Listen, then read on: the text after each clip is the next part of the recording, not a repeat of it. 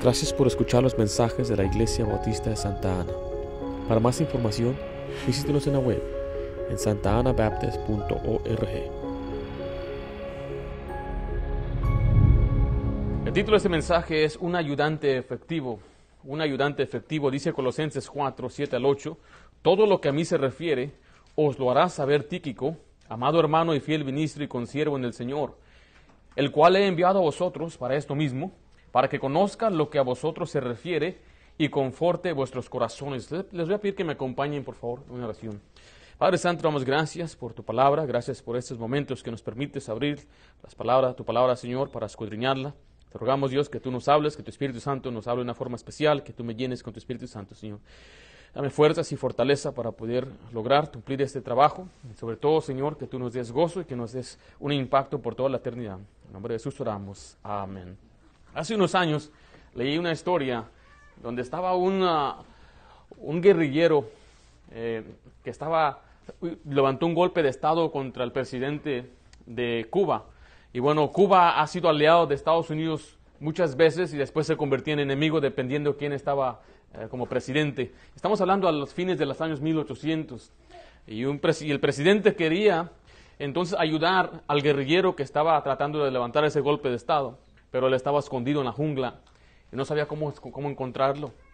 Pero le dijeron, mira, hay un hombre, no sabemos su nombre, no te vamos a decir cuál es su nombre, le dijeron, pero él puede llevar un mensaje al presidente. O sea que él puede ir a buscarlo, encontrarlo y llevar el mensaje. El presidente no lo creía. Y bueno, le dio la carta, aquel hombre recibió la carta, la guardó en su bolsillo, en su bolsa de su traje, y se desapareció. Y bueno, dos semanas después, regresa aquel hombre y le dice, ya entregué el mensaje. El presidente estaba muy sorprendido. Y este, esto llevó a que recibiera el mensaje y pudieran unirse juntos para poder acabar la guerra. En verdad fue un mensajero efectivo. La razón por qué uso este ejemplo para empezar el mensaje es porque Tíquico era conocido como un mensajero. El trabajo de Tíquico era siempre ser el mensajero de Pablo. Pablo lo enviaba a donde sea y Tíquico iba. Era en verdad un siervo efectivo. Hay dos clases de personas en la iglesia. El pastor y los que ayudan al pastor. No hay otro. No hay otro, no hay un comité, no hay un grupo especial. Es más, la esposa del pastor, ella no tiene nada que ver en el liderazgo, ella está para apoyar en, el hogar al esposo y en algunos ministerios en la iglesia. Pero en sí, ella también ayuda al pastor. Solamente hay dos tipos de personas en la iglesia. La ayuda que el pastor recibe es invaluable. Nuestra meta debe ser llegar siervos de tal manera que podamos tomar el lugar algún día tal vez del pastor, cuando se enferme, por ejemplo. Títico era una tremenda ayuda para Pablo. Su nombre significa afortunado. Pablo le llama amado hermano, esto demuestra que le tenía un gran afecto. Pablo se animaba cuando lo veía o escuchaba de él. Era para Pablo un consiervo útil para su obra. Y en este pasaje vamos a ver algunos rasgos de un ayudante efectivo unos rasgos de un ayudante efectivo. En primer lugar, Pablo le llama amado hermano. Amado hermano. Note lo que dice ahí el versículo 7, Colosenses 4, 7. Todo lo que a mí se refiere, os lo hará saber Tíquico. Y dice después ahí, amado hermano. Tíquico es un ayudante de Pablo, pero Pablo lo reconoce como hermano. Y eso nos enseña que el ayudante y el pastor son hermanos en el Señor. El pastor no es mejor, no tiene un, valor más espiritual que el que lo apoya. Los dos trabajan juntos y Pablo lo reconoce como un amado hermano. No lo reconoce como uno que me está ayudando a mí para que yo logre algo. No, no, él es mi amado hermano, decía Pablo. Es un amado hermano. Y nosotros que estamos aquí somos hermanos. En Cristo hemos sido hechos hermanos. Vaya conmigo a Gálatas 3:26. Gálatas 3:26.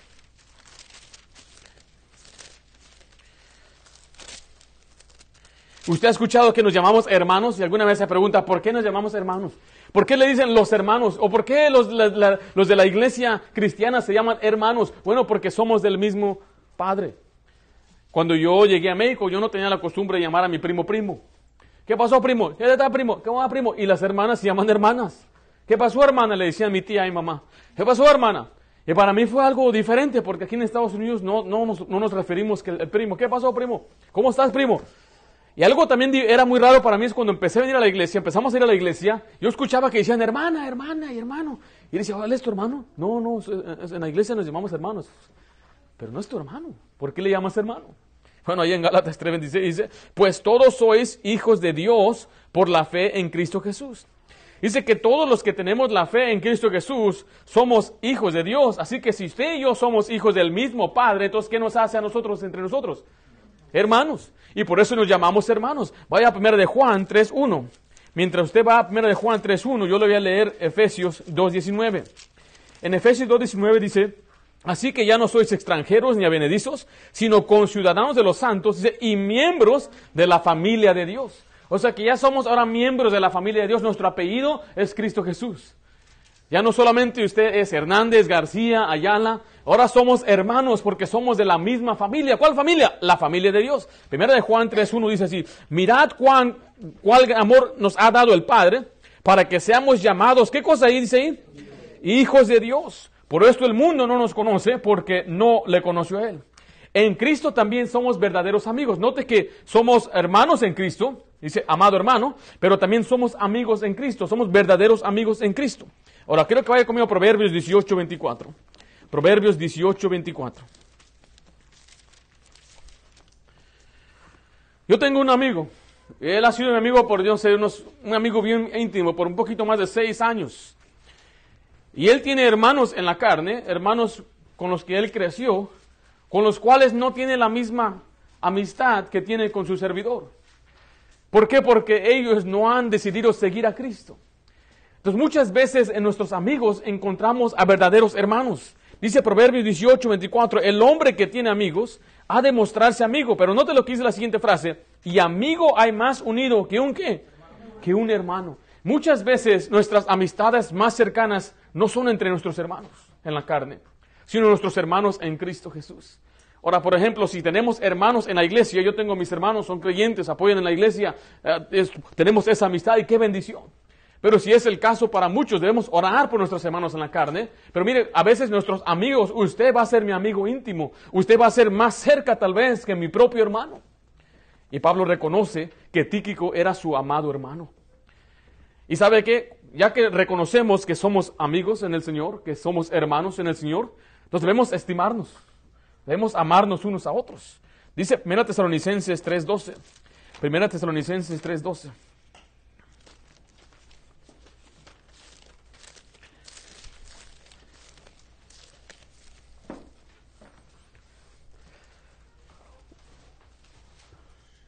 Un ayudante efectivo debe ser amado, debe, nos debemos amar unos a otros para ser ayudantes efectivos en la iglesia. Primera Tesalonicenses 3.2 dice, y el Señor os haga crecer, dice, y abundar, dice ahí, en amor unos para con otros y para con todos, como también lo hacemos nosotros para con nosotros. Ahí nos está enseñando claramente que debemos amarnos unos a otros, estimarnos unos a otros. Eso no se refiere nada más a tener un afecto, oh, es mi amigo. Vaya conmigo a 1 de Juan 3:16 para que entienda exactamente qué tipo de amor usted debe tener hacia su prójimo, hacia su hermano aquí en la iglesia. Porque mucha gente no entiende lo que es el amor. En verdad no saben, piensan que el amor es algo que se siente, es algo que nada más se puede decir. Los niños a veces no entienden lo que es el amor. En la televisión les presenta un amor falso, donde sale un dinosaurio morado diciéndole que les ama, yo te amo, y se abrazan, y se toleran, y se quieren. No, no, un amor, un, uno, uno, que en verdad ama a otro, no solamente es de palabras, dice ahí en de Juan 3:16, en esto hemos conocido el amor en que Él puso su vida por nosotros. Hablando, mire, el amor verdadero es que Cristo puso su vida por nosotros. Pero vean la siguiente frase, también nosotros debemos poner nuestras vidas por quiénes? Por los hermanos. Allí está el verdadero amor, debemos amarnos unos a otros. Si usted quiere ser un ayudante efectivo en esta iglesia, usted debe amar a todos los que estamos aquí.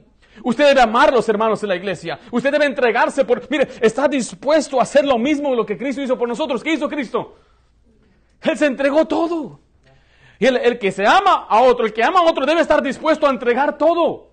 El pasaje está claro, debemos estar dispuestos a poner nuestras vidas por los hermanos. Esto quiere decir que debemos cuidar de unos a otros, que nos debe interesar el bienestar de otros, que debemos dar nuestro tiempo para orar por nuestro hermano, debemos orar por nuestro hermano que está en, en aprieto, en apuros, le hace falta dinero, hay que ayudarle también, debemos amarnos unos a otros. Si usted quiere ser un ayudante efectivo. Lo opuesto a ser un, alguien que ama es uno que aborrece, que calumnia, que habla, que destruye, que no quiere nada, que no le interesa. Aunque usted diga yo no le hago daño a nadie, pero si no pone su vida por otro es lo opuesto de todos modos, porque no está mostrando el amor. Cuando venga una persona nueva a la iglesia, exprese su, su caluroso recibimiento, diga, ¿cómo está? Bienvenido a la iglesia, mi nombre es fulano de tal. Y que ellos entiendan y que vean a una, una familia diferente. Porque el mundo a veces no sabe. Queremos que la gente venga a la iglesia para que esté en un ambiente donde la gente se ama a uno a otro. Porque ellos van al trabajo y el patrón les habla feo, los compañeros se burlan de ellos. Van a la escuela y ahí los maltratan o se burlan y se ríen de ellos también. Van con sus parientes y es pura majadería y malas palabras, pero cuando vengan a la iglesia la gente debe decir, wow, aquí es diferente. La gente me habla bien, la gente se dirige, me dirige la palabra bien, me saluda. Debemos amarnos unos a otros. Dice no solamente como lo hacemos, sino para con vosotros, o sea, para con todos, decía Pablo también. Pero mire, si usted quiere ser un evidente efectivo, también debemos animarnos.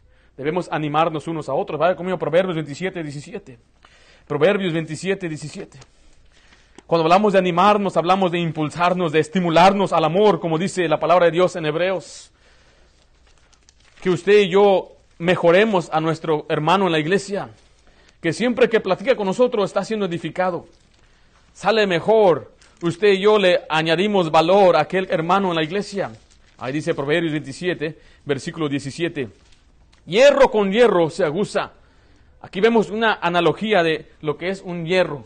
Cuando usted eh, raspa los hierros, eh, empieza a afilarse. Dice, se aguza.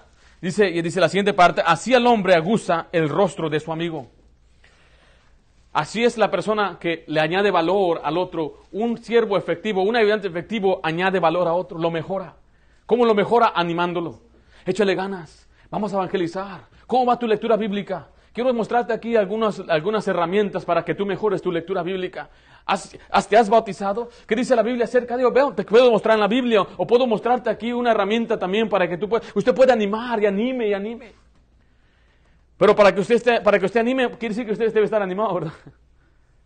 ¿Sabe qué? Cuando usted anima a otro, Dios se encarga de sus problemas.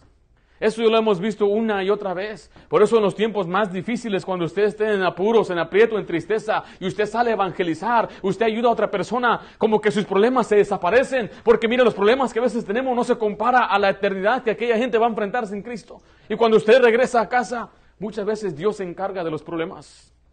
Dios siempre nos ayuda cuando nosotros ayudamos a otros.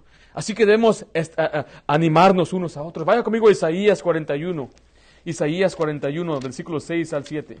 Debemos dar palabras de ánimo. Palabras de ánimo.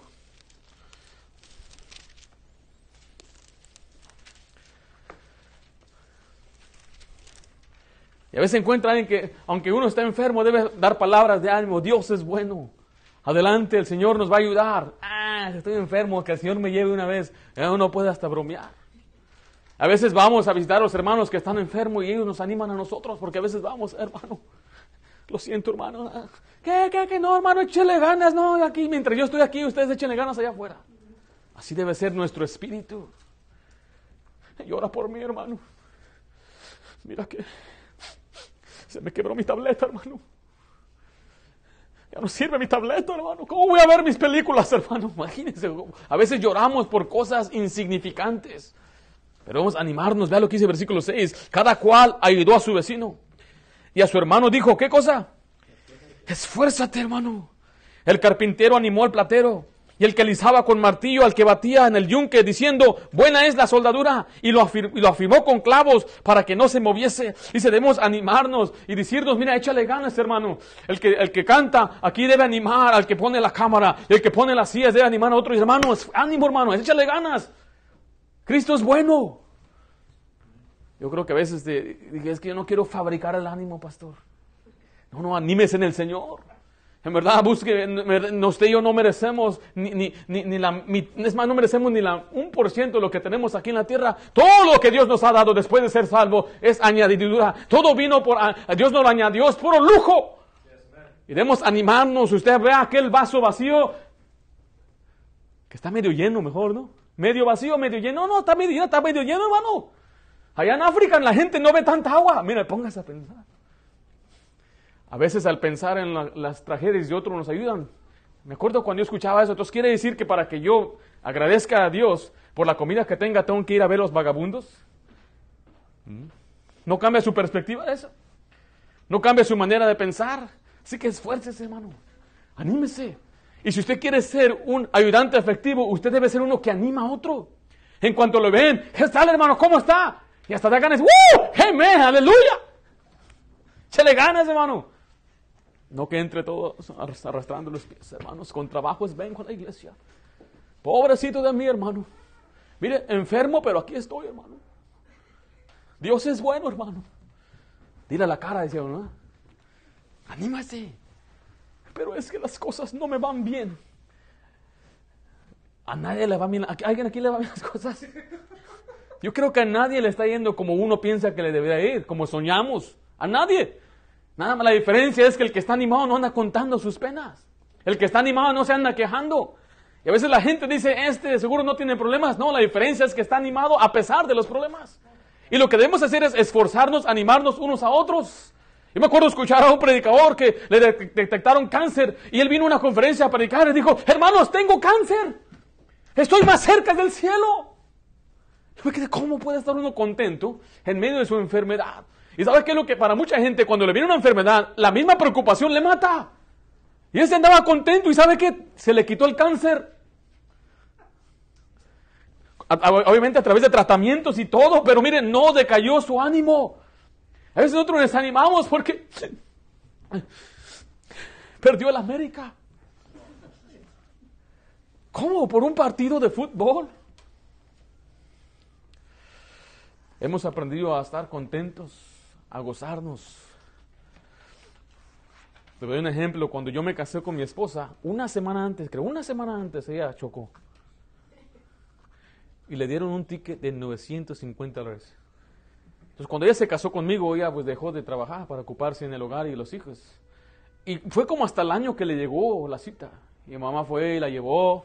Y ahí estaba mi esposa ya con su pancita. Y me acuerdo decir, pues sí, chocó el ticket, pero, pero la tengo a ella. La quiero a ella y pues yo, si yo quería a ella, pues con todo y hasta con tickets. Entonces a veces vemos los problemas, pero los problemas siempre vienen con alguna bendición según la Biblia. No lo entiendo, pues de todos modos, anímese.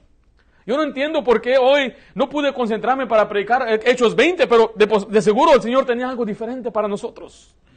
Mire, lo contrario a ser un, ayudante efectivo que anima es uno que desanima a otros. Vaya conmigo a números 14, 1. Eh, eh, en el, en el capítulo 13 vemos que Moisés había enviado a unos hombres para espiar la tierra. Y cuando ellos fueron, diez de ellos regresaron con un reporte malo diciendo, es muy difícil, no se puede. Hay muchos gigantes, nos van a matar. No lo podemos lograr. Y note lo que dice el versículo 1. Entonces toda la congregación, ¿qué hizo? Gritó.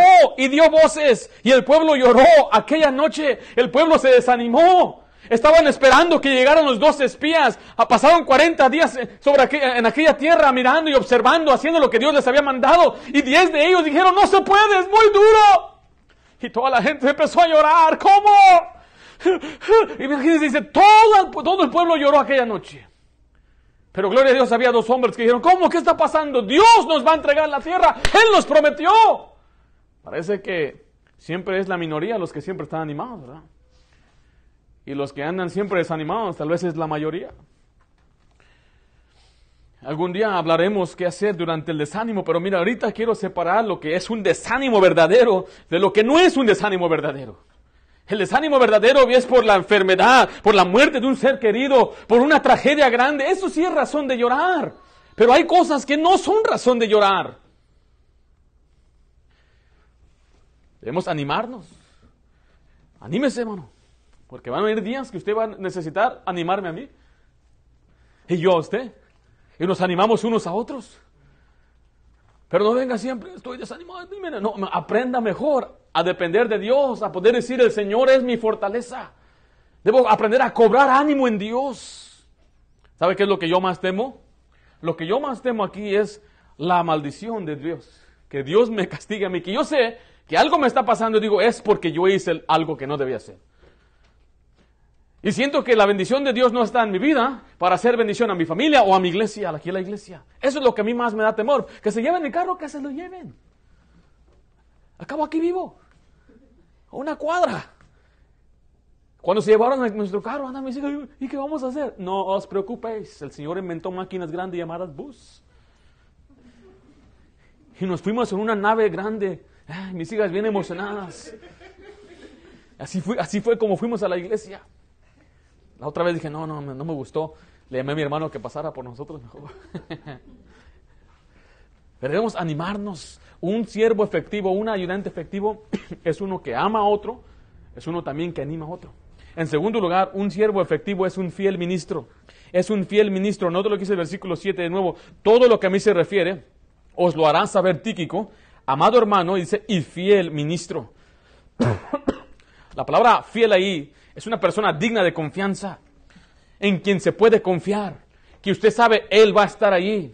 Él es alguien en quien yo puedo depender. Él va a estar en su puesto. Él va a llegar a tiempo y va a estar ahí dirigiendo el canto, acomodando las sillas, poniendo los señales, limpiando la iglesia. Él va a estar, es una persona que usted puede depender.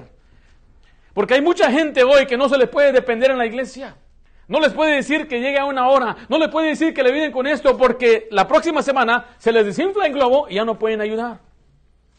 Pero para el trabajo así vamos de todos modos, ¿verdad? Muchas veces para el trabajo no importa, esté lloviendo, truene, eh, eh, perdió la América, ahí vamos al trabajo. Nada nos quita. ¿Por qué? Porque le damos importancia. Somos fieles al trabajo. Somos fieles a un deporte. Somos fieles a un familiar. Somos fieles a nuestras citas en el gobierno para que nos den nuestro welfare. Para eso sí somos fieles. Pero no somos fieles a veces a las cosas de Dios. Si usted quiere ser un ayudante efectivo, usted debe ser fiel, una persona digna de confianza, una persona en quien se puede depender. Un requerimiento de los que anhelan ser pastores es que sea un fiel administrador. En Tito 1.7 dice de esta manera, Tito 1.7.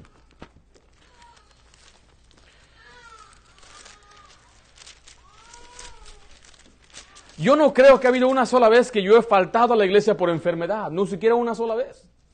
Porque hemos aprendido, se me enseñó a mí, los líderes, los pastores no llaman que están enfermos, aunque a veces no tienen ganas de ir, sino que nos arrastramos a la iglesia, llegamos arrastrando. ¿Por qué? Porque el Señor nos necesita, porque somos ejemplo de otros. Imagínense, hermanos, que yo llegara tarde. Hemos empezado tal vez una sola vez este año tarde. Pero queremos dar importancia porque queremos estar aquí para hacer las cosas correctas y empezamos a tiempo porque hay quienes son fieles que van a estar aquí a tiempo. Yo estaba en una iglesia donde dice, vamos a empezar a las 7.15 hasta que la gente llegue. Es las 7.15, todavía no llega la gente. Vamos a mover a las 7.30 para hasta que la gente llegue. Pero ya hay gente aquí. Sí, es que nada más hay como uno, es la mitad. Ahora te voy a dar, no, mire, uno debe ser leal a los que llegan a tiempo.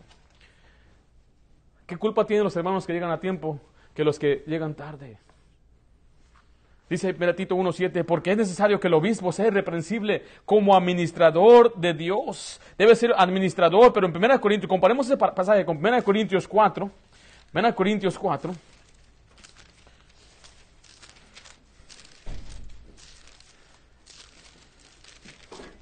Dice versículo 1 al 2, así que tengamos los hombres por servidores de Cristo, estoy hablando a ellos, los, pastores, los líderes, y administradores de los misterios de Dios. Ahora bien se requiere de los, de los administradores que cada uno sea hallado, ¿qué dice ahí? Fiel, que sea hallado fiel.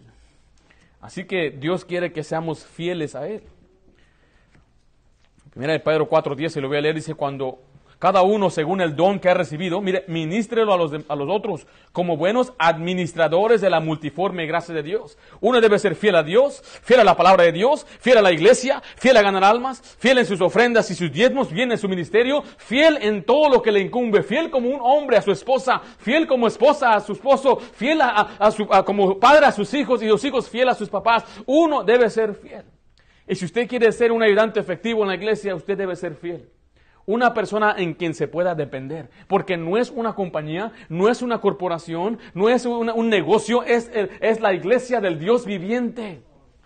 Es el negocio más importante según la Biblia. En Hechos capítulo 6 le llaman negocio. ¿Cuál negocio? De la predicación de la palabra de Dios, de ganar las almas. Jesucristo, Jesucristo dijo, en los negocios de mi Padre debo andar. ¿Y cuál es ese negocio más importante? Porque el Hijo del Hombre vino a buscar y a salvar lo que se había perdido. El negocio principal de la iglesia es de ganar las almas. Y el negocio de un pastor es de ganar las almas, predicar el Evangelio. Yo sé que a veces hay pastores que tienen que tomar dos trabajos y se tienen que dedicar a un trabajo y, están orando para que el Señor les dé suficiente eh, eh, eh, crecimiento para que pueda Él venir tiempo completo. Pero cuando eso suceda, el pastor debe dedicarse a ser un fiel ministro, dedíquese al Evangelio. Y los hermanos deben seguir el ejemplo, ser fiel. ¿En qué, pastor? En lo que a usted le incumbe. Fiel como padre, fiel como miembro de la iglesia. Venga a la iglesia con mucho gozo.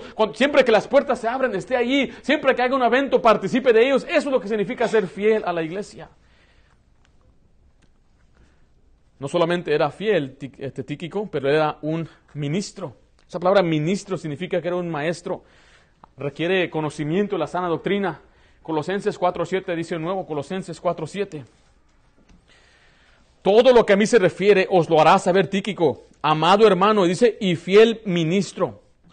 La palabra ministro, de nuevo les digo que, que quiere decir uno que enseña la palabra de Dios. Su servidor le enseña a usted para que usted aprenda. Y es mi meta que usted aprenda. Y tocamos diferentes temas. A veces me han, dicho, me han dicho a mí algunos amigos pastores que ellos nunca habían escuchado un mensaje de un tema que yo he predicado aquí. A veces tienen más de 40 años de edad y han estado en la iglesia de los que eran jovencitos. Jamás se me dijo uno escuchado un mensaje de memorizar versículos. Y le dije, ¿estás memorizando versículos? Pues no, pues con razón. ¿Por qué? Porque nadie le ha predicado. Nadie les ha enseñado esto. Y es mi, es mi meta enseñarles, como dice la Biblia, todo el consejo de la palabra de Dios. Por eso nos enfocamos en la familia, nos enfocamos en la sana doctrina. A veces vamos a tocar algunos temas doctrinales y vamos a ir bien, a fondo y que algunos se van a ahogar. ¿Por qué? Porque es mi deseo que usted aprenda. Tito 2.1 dice, pero tú habla lo que esté de acuerdo con la sana doctrina. Y lo enseñamos, ¿para qué? Vaya conmigo a 2 Timoteo 2, por favor. 2 de Timoteo 2.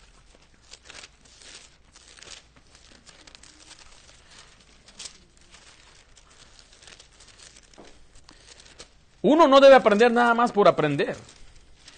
Pastor, ¿habrá un, examen? Sí, hay un examen. ¿Dónde está ese examen? El examen está en su vida diaria. Usted va a ser enfrentado con una prueba y si usted conoce la Biblia, usted va a saber cómo pasar esa prueba. ¡Wow! Ya entiendo, pastor. Es como cuando uno estudia una materia, le dan un examen y le pone una prueba, una pregunta, y él puede, uno puede saber la respuesta exactamente. Por eso enseñamos la Biblia, para que usted sepa las respuestas a las pruebas. ¿Y sabe qué? Es un examen de libro abierto. Vaya conmigo allá, estamos en 2 Timoteo 2.2. Lo que has oído de mí, Pablo dice, ante muchos testigos, esto encarga a hombres fieles que sean idóneos para enseñar también a otros. O sea que Pablo dice, yo te enseñé algo, Timoteo, y tú tienes que enseñar a hombres idóneos y que sean fieles. Recuerde, la fidelidad es muy importante. ¿Para qué? Para que ellos también puedan enseñar a otros. O sea que usted está siendo instruido para poder, ¿qué? Enseñar a otros. Yo, pastor, tal vez no estamos hablando de un salón, tal vez estamos hablando de simplemente dar unas palabras de ánimo, tal vez al usted personalmente enseñar lo que llamamos discipular a otra persona. Alguien que usted guía al Señor, o alguien que usted lo adopta en el Señor, que es aquí en la iglesia, tal vez algún amigo, puede ser por teléfono, usted puede discipular a sus propios hijos. Enseñarles la Biblia, por eso estamos aprendiendo aquí, no solamente para nosotros andar en el camino correcto, pero para también enseñar a otros. Primera Tesalonicenses 2.4, por favor.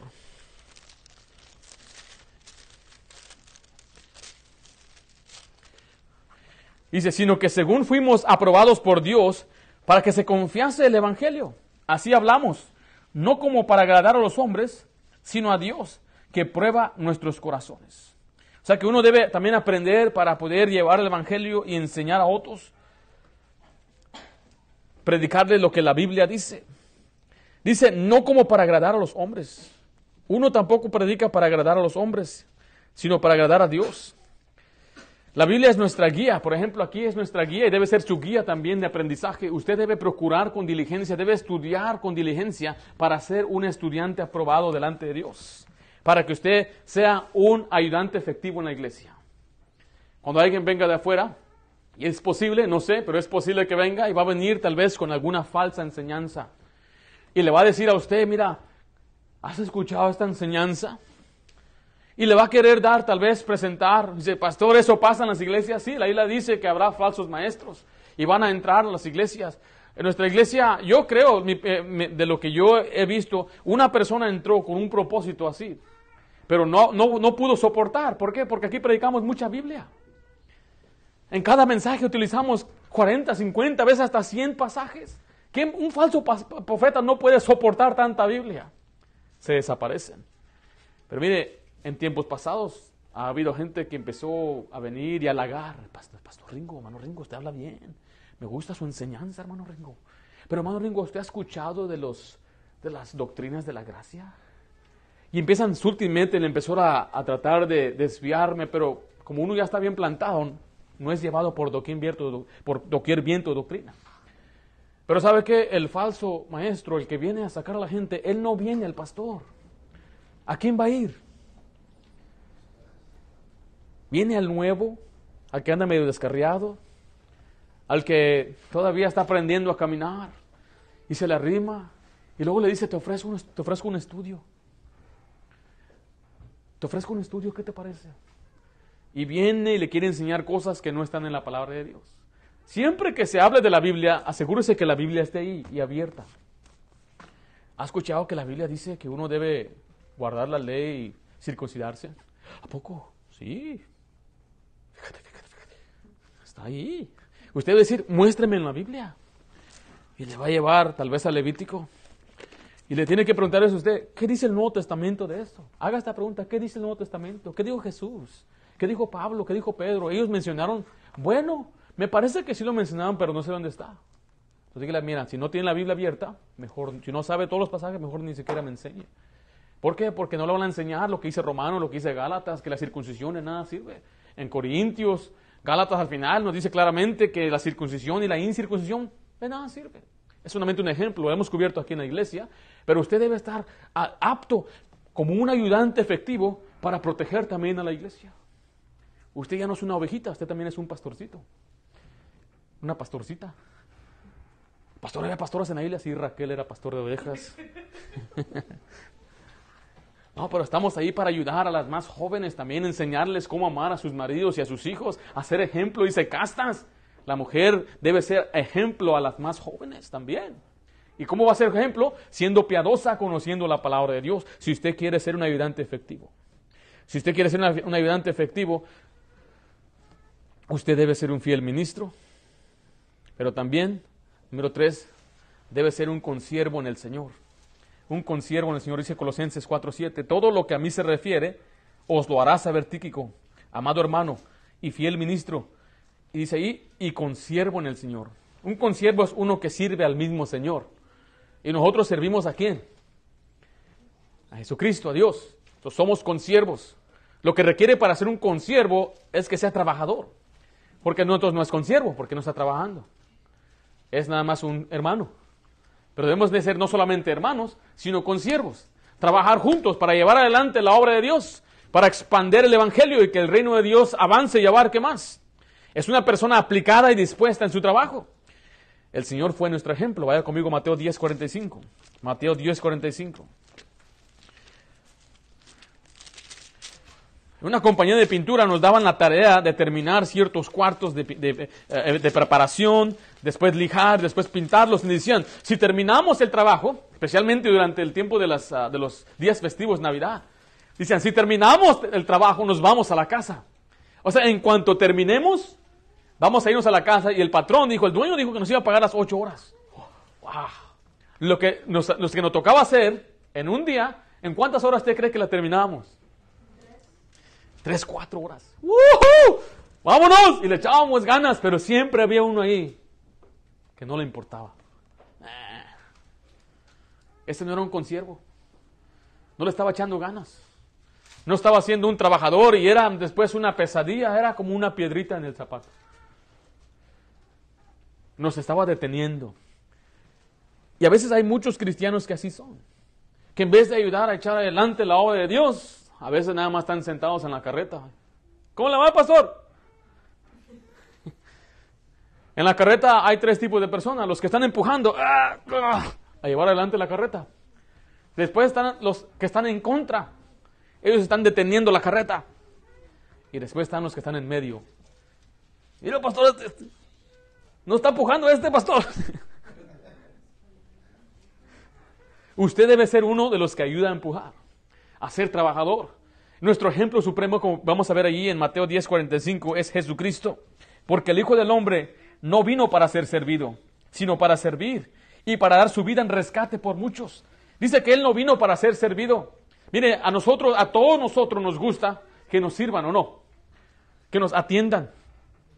Cuando vamos a un restaurante, queremos que nos atiendan bien y que venga el agua a tiempo. Y le, eh, mesero, mesero, ah, este pan está quemado. Queremos que nos atiendan. O a veces en la casa, si tenemos hijos, hijo, tráeme esto y tráeme aquello. Y conforme más hijas yo tengo, tengo más servidoras que me están atendiendo. Está tremendo. Llega el día que van a poder cargar. Pero dice la Biblia que Cristo no vino para ser servido. En, en Marcos 10:45, disculpe, ya sé que dije Mateo, Marcos 10:45. Sino que Cristo vino para servir a otros, para ser un siervo. Y la manera que Cristo sirvió, dice que Él hasta se hizo ah, el, el, más bajo de todos al lavarle los pies a los discípulos. Ese era el trabajo de los esclavos. Lavar los pies no es el trabajo del rey de reyes. No es el trabajo del eminente, del poderoso, del creador del mundo. Pero Él dijo, les voy a dar un ejemplo de servicio. Y Él se puso a servirles. Usted debe decir, si usted quiere ser grande en la tierra, dijo Jesucristo, usted debe ser un gran siervo de Dios. Al contrario, hay quienes quieren que le sirvan y no quieren levantar ni un solo dedo. Esa no es la actitud que Dios quiere que tengamos, sino que seamos siervos, trabajadores. Vaya conmigo Colosenses 4.8. El trabajo de Tíquico era de mensajero. Yo, yo tengo amigos, hermanos, con siervos, que si yo les pido a unos muchachos, les digo, hermano, ven a las 3 de la mañana para que me lleves al aeropuerto, ahí están. No lo hacen por mí porque lo hacen por todos.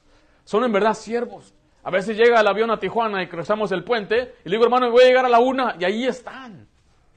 Usted ha visto a estos muchachitos que, que, que están aquí en la iglesia, no solamente están aquí, están en otra iglesia, están el domingo en la mañana, aquí con nosotros, después van a la otra iglesia, después regresan aquí, después regresan a su iglesia, el lunes están en el instituto, el martes están eh, eh, ganando almas, el miércoles están en la iglesia, el jueves están aquí, el viernes están en el instituto, el sábado están ganando almas. ¿Por qué lo hacen? Porque saben que están sirviendo al Rey de Reyes. Son gente que usted puede depender. Dice ahí el versículo 8, el cual he enviado a vosotros para esto mismo. Era un mensajero. Vaya conmigo a Efesios 6. Efesios 6. Estos colosenses recibieron esta epístola por mano de Tíquico. Mientras Pablo estaba lejos, llega Tíquico a la iglesia y dice, buenas tardes, vengo en el nombre de Pablo y les presenta la carta. Pero Efesios 6:21 dice también de esta manera, para que también vosotros sepáis mis asuntos y lo que hago. Todo os lo hará saber. ¿Quién? Tíquico, hermano, amado y fiel ministro del Señor, el cual envía a vosotros para esto mismo. Aquí vemos algo similar a Colosenses. Tíquico fue enviado a Colosa, pero también fue enviado a Éfeso. Vaya conmigo a 2 Timoteo 4:12. Años después, cuando Pablo estaba en la cárcel, Efesios 4, Versículo 11. Solo Lucas está conmigo. Toma a Marcos y tráele contigo porque me es útil para el ministerio. Pero no te lo quise el 12. A Tíquico, ¿qué hizo? Lo envía a Éfeso. Si no lo hubiera enviado a Éfeso, entonces diría, solo Lucas y Tíquico están conmigo. Pero como lo envió a, Éfeso, porque era muy obediente, un hombre dispuesto a servir, un hombre dispuesto a hacer lo que le pida a su, su pastor. Vaya conmigo a Tito 3.12. Tito 3.12.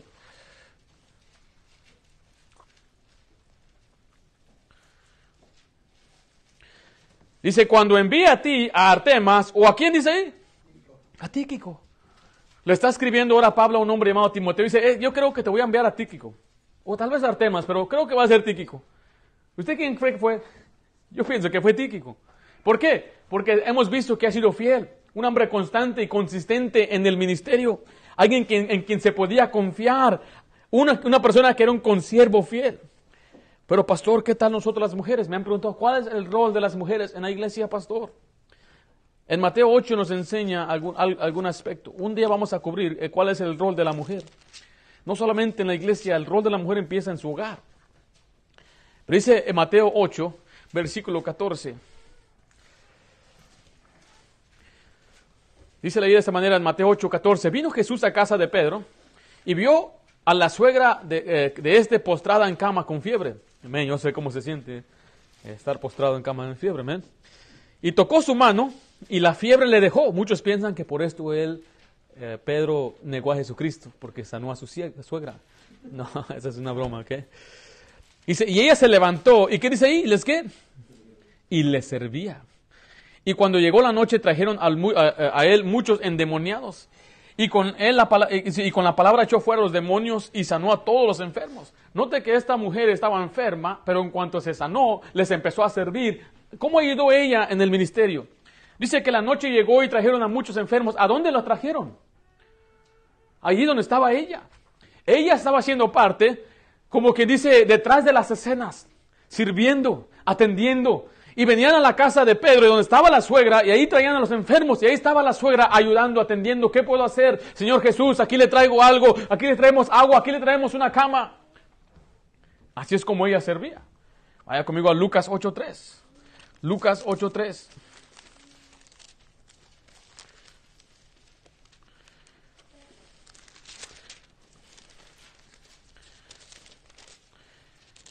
Esta mujer, la que vemos, la que vimos, la, suegra de Pedro, nunca habló, nunca dijo nada, pero su nombre o, su vida de ella está marcada para siempre en la Biblia, porque era una mujer servicial.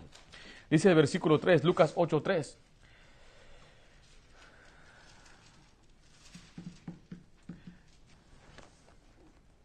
Dice Juana, mujer de Chuza, intendente de Herodes, y Susana, y otras muchas, hablando de las mujeres, que le servían de qué? De sus bienes. Entonces, le ayudaban ellas con sus propios bienes. Le ayudaban no solamente en tal vez a vivir de sus bienes para servirle, pero también monetariamente. ¿Cómo cree usted que Cristo entonces sostenía?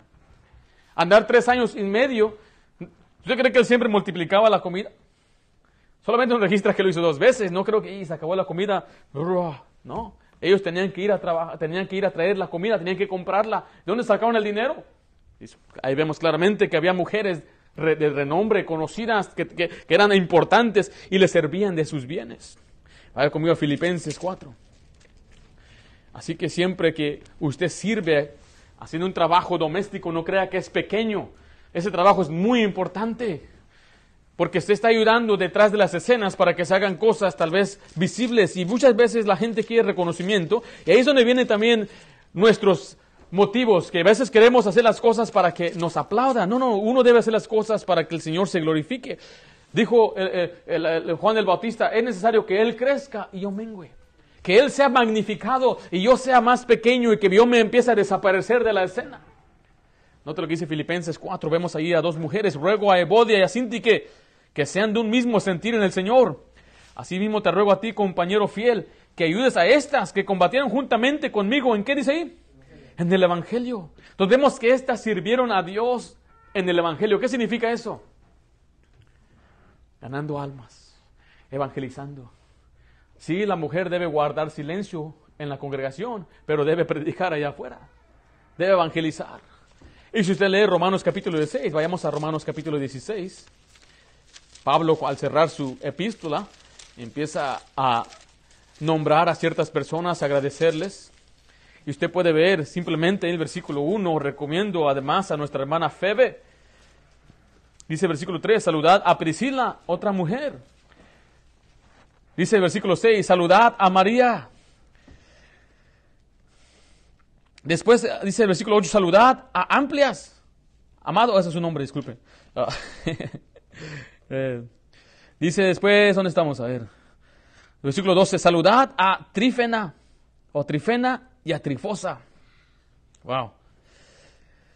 Y, usted puede seguir buscando los nombres. Mire, en el siglo XV menciona a Julia. Obviamente menciona también algunos varones. Pero dice ahí también menciona algunas mujeres. ¿Por qué menciona a estas mujeres? Porque estas le ayudaron, fueron sus colaboradoras, trabajaron juntas, eran consiervos en el Señor. Pero ¿sabe qué? El trabajo de la dama, ahí le dice que la mujer debe ser ah, eh, modesta. ¿Sabe qué significa eso? Quiere decir que debe tener vergüenza o que no llame atención. Que lo que haga no es para atraer la atención hacia ella, sino que lo hace para que el Señor sea glorificado. Es más, en Proverbios dice que la mujer, ella está en casa mientras su esposo está a la puerta de la ciudad. El esposo está haciendo los tratos. El esposo está al frente arreglando, llevando adelante la política o la iglesia o la doctrina. Y la mujer, ella está detrás de las escenas. Si usted quiere ser un ayudante efectivo, debe estar dispuesto. También debe estar dispuesto. Colosenses 4.8 dice de nuevo, el cual he enviado. Este hombre estaba dispuesto. ¿Dispuesto a qué? A hacer lo que, lo que sea. Salmo 57, 7 dice, pronto está mi corazón, oh Dios, mi corazón está dispuesto. Uno debe empezar su disposición desde el corazón, estar dispuesto de corazón. En 2 Timoteo 2.21 nos dice que Dios usa a la persona que está dispuesta a ser usada por Dios. Así que si alguno se limpia de estas cosas, será instrumento útil para honra, santificado, útil al Señor y dispuesto para toda buena obra. Y aquí vemos a Tíquico enviado desde Roma a llevar aquellas cartas. Estuvo a la disposición de Pablo cuando más lo necesitaba. Dice, todo lo que a mí se refiere, te lo va a, te lo va a hacer saber Tíquico. ¿Por qué? Porque estaba dispuesto a ir. Tal vez nadie más estaba dispuesto. Había un hombre en la Biblia que no estaba dispuesto a ir a Corinto. Y Pablo dijo, ya le rogué a Apolos una y otra vez que vaya a ustedes, pero dice cuando tenga tiempo. Y Tíquico nunca dijo cuando tenga tiempo. Tíquico, Tíquico decía más bien, yo suelto todo, voy a cambiar mis planes para ayudar. Ahora no estamos diciendo que usted debe hacer eso, porque no, no estamos, eh, eh, eh Tíquico estaba siendo sostenido por el ministerio de Pablo, pero sí debemos estar dispuestos a veces a planear, a arreglar nuestro horario para que podamos servir al Señor. Si usted quiere ser un, eh, un consiervo fiel en el Señor, un consiervo fiel al Señor es un servidor, trabajador, está dispuesto, pero mire, finalmente es un consolador. Regresemos a Colosenses 4.8. Colosenses 4.8 el cual he enviado a vosotros para esto mismo, para que conozca lo que a vosotros se refiere. Note lo que dice la última frase, y conforte vuestros corazones. Si usted quiere ser un siervo efectivo, un ayudante efectivo, usted debe estar dispuesto a confortar a otra persona. ¿Qué significa confortar? Bueno, vayamos a Efesios capítulo 6 y vamos a ver este mismo pasaje, un paralelo, pasaje parecido, y nos explica qué significa por confortar. Dice, para que también vosotros sepáis mis asuntos, y lo que hago, todo os lo hará saber Tíquico, hermano amado y fiel ministro del Señor, el cual envía a vosotros para esto mismo, para que, para que sepáis lo tocante a nosotros, y que, ¿qué dice ahí? Versículo 22 al final, ¿y que qué? Y consuele vuestros corazones. Entonces, confortar y consolar es una palabra sinónima. Es uno que viene a su lado para ayudarle. Es como una medicina que le alivia. Alivia una irritación, una preocupación. Es fácil, es más fácil, diría mejor, hacer algo juntos que solo. Cuando nos trajeron el bautisterio, el hermano Josué estaba conmigo. Y yo no lo podría hacer sin él, hermano. Él es los verdaderos chavos mexicanos, porque ellos le buscan. Usted agarra un chavo de aquí, no se puede, pastor, y se van. Y el hermano no fue, luego consiguió unos palos y todo, ¿cómo lo hacemos? Y, que, y, y, empezó a romper y me ayudó. Y un tremendo ayudante. Yo me sentí bien alivió una irritación, porque yo no pensaba que esa cajota iba a ser tan grandota. Yo dije, pues vamos a poner la caja aquí y mañana lo arreglamos. ¿Duramos cuántas horas, hermano? Unas dos horas. Ya que lo metimos, dejamos la basura aquí, dije, no quiero saber nada de basura. Y vino otro hermano que me consoló. Al día siguiente, cuando entré, ya no estaba la basura. El hermano se llevó la basura. O cuando venimos, es un, alivia una irritación, consuelo, conforta. Cuando venimos y está limpio aquí, los hermanos hacen un trabajo aquí. ¿Quiénes hermanos que limpian aquí? Eso se trata de aliviar, eso se llama confortar. También cuando una persona está triste, uno viene y dice, todo está bien, hermano, yo voy a estar contigo, hermano. Si usted necesita algo, yo estoy, yo estoy para ayudarte. Mira, aunque no pueda ayudarme, pero su disposición, su corazón, su amor, eso impacta mucho. Y Pablo dice, Tíquico os confortará a vuestros corazones. Si usted quiere ser un ayudante efectivo, usted debe consolar a otros. Ahora, últimamente el que consuela es Dios, pero Dios usa a las personas para consolarnos. Así lo dice en 2 Corintios capítulo 1. 2 Corintios capítulo 1.